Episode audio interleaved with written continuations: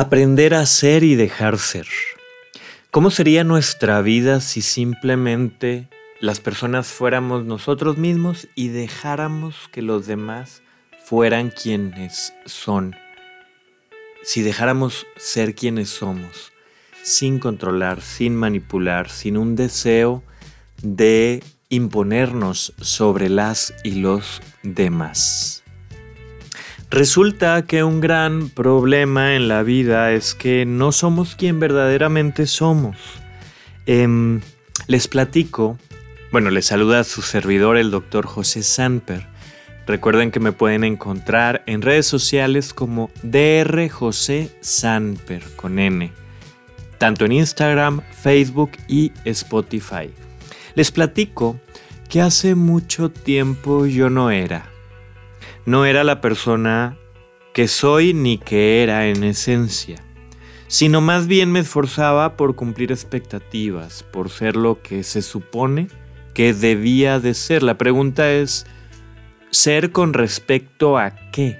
El deber ser tiene que ver con lo que la sociedad estipula, dice, que es el estándar, por ejemplo, de cómo ser hombre, de cómo ser mujer, de cómo comportarse como ciudadano, como persona, y todo esto aparentemente podría ser bueno, ¿no? Un buen ciudadano, una buena persona, un buen católico, un buen cristiano, una buena persona. ¿Con respecto a qué? Porque de pronto lo que para ti es respeto, tal vez para mí no es respeto. Lo que para nuestros papás era responsabilidad, tal vez no lo era para sus papás, y a la vez lo que para nuestros abuelos era responsabilidad, para sus papás, o sea, nuestros bisabuelos, pues no era responsabilidad. Entonces, con respecto a qué imponemos lo que debe de ser. Por ejemplo, ahorita se habla de la tiranía de los hijos. Es decir, que los papás se vuelven esclavos de complacer a los hijos. Y eso hay quienes lo están criticando, pero antes eh, la experiencia era del lado opuesto, donde los papás eran tiranos de los hijos. ¿Y quién está bien, quién está mal? ¿Con respecto a qué? Bueno, tal vez haya investigadores, educadores profesionales que se dedican a observar y a encontrar lo que da mejores resultados. Pero les digo algo, creo que la clave está en aprender a ser y dejar ser. Pero ¿qué significa ser? Em, les decía, hace mucho tiempo era yo una persona que no era. Entonces, ¿qué era si no era? Parece trabalenguas. Si no era yo la persona que en esencia soy, entonces ¿quién era? Bueno, pues era una persona que cumplía expectativas sociales, expectativas familiares, expectativas de los estereotipos de lo que debía de ser. Pero les digo algo, ni siquiera podía lograrlo, ni siquiera eh, lograba cumplir con esa expectativa. ¿Por qué? Porque cuando yo era eh, chavito, resulta que pues un hombre tenía que ser fornido, tenía que ser alto. Pues sí, pero resulta que mi genética no me ayudaba. Bueno, pero pude haberme esforzado igual que mis hermanos se esforzaron y lograron ser fornidos, musculosos. Eh, altos, bueno, no tanto, porque eso pues no, no, no es cuestión de, de voluntad, sino de genética.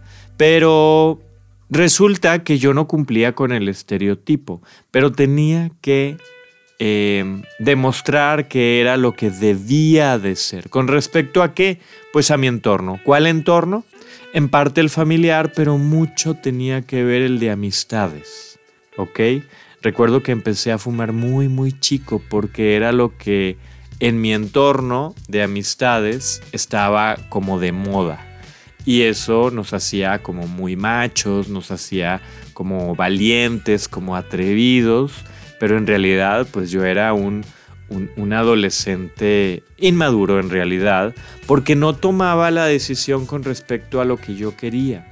Porque la primera vez que probé el cigarro sabía horrible y me caló horrible en la garganta, en la vía respiratoria.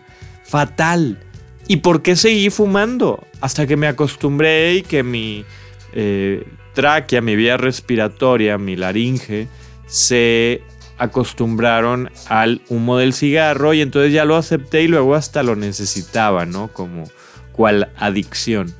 Resulta que por cumplir expectativas sociales no era lo que yo quería, porque si yo hubiera respetado a mi ser esencial, pues ni siquiera hubiera probado el tabaco.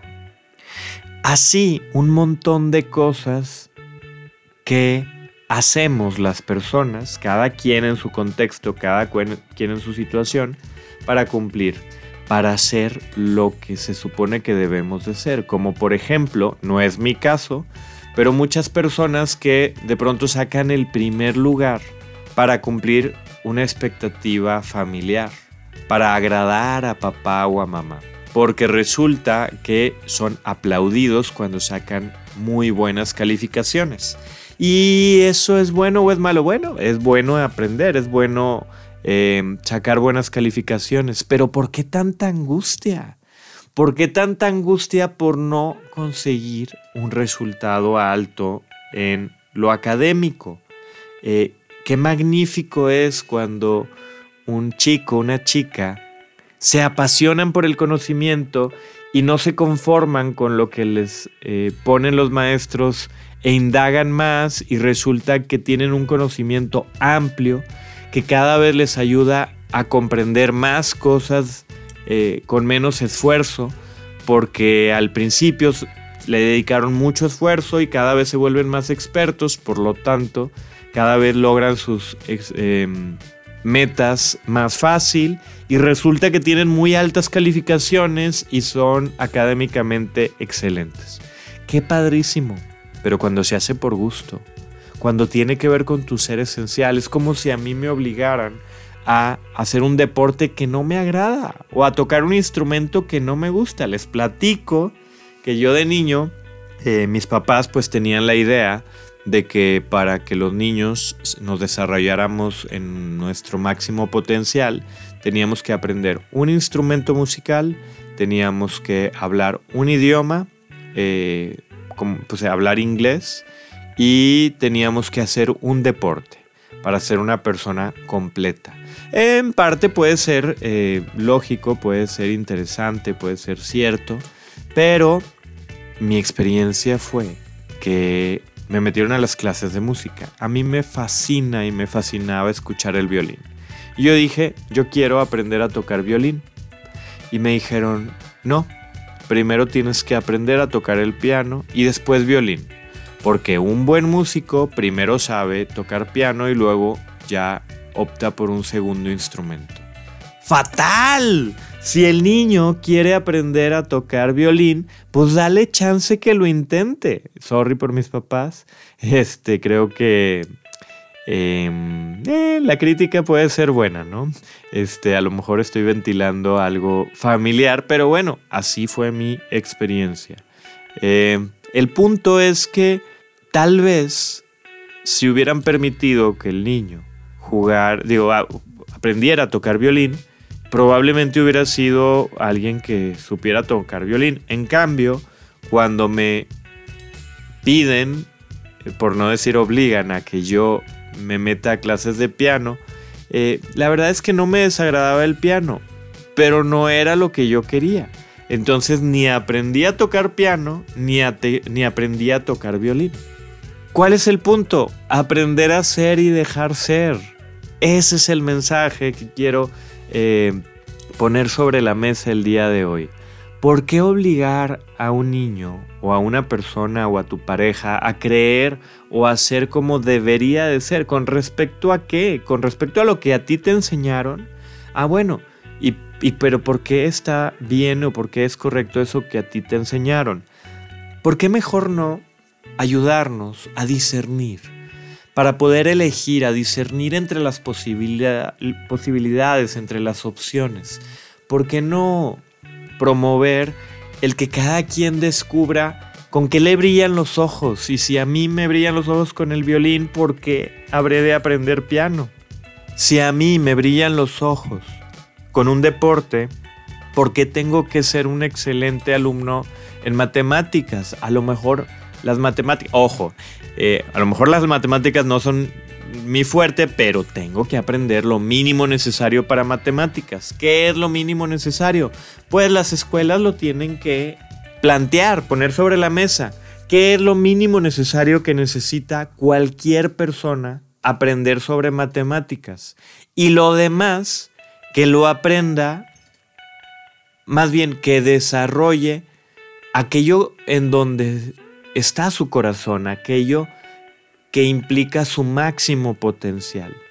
Aprender a ser y dejar ser implicaría el, la responsabilidad de hacer caso a lo que yo siento, pienso y quiero, deseo, quiero hacer y respetar lo que la otra persona piensa, quiere, desea, hace, prefiere, sea lo que sea, solo con un requisito, que no lastimemos la integridad de otra persona. Pero ojo, porque luego hay gente que dice, es que tu decisión me ofende y me lastima.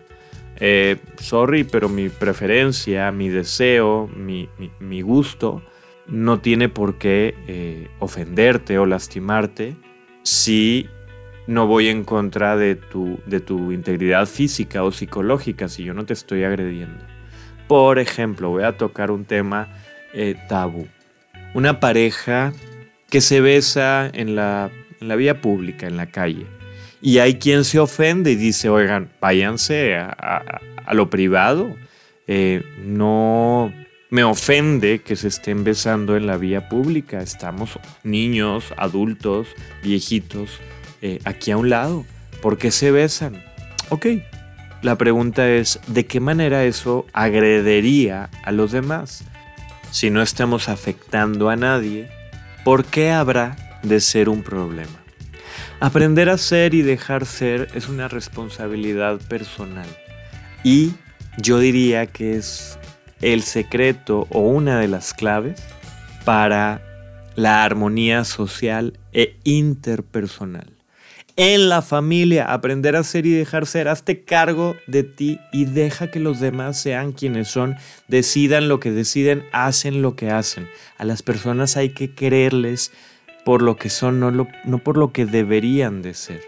En la sociedad, aprender a ser y dejar ser, haz lo que te toca, haz lo que em, surge de tu corazón, lo que tiene que ver contigo y con lo que te hace vibrar, con lo que te brillan los ojos. Aprender a ser y dejar ser es una clave para la felicidad en los individuos y en las sociedades.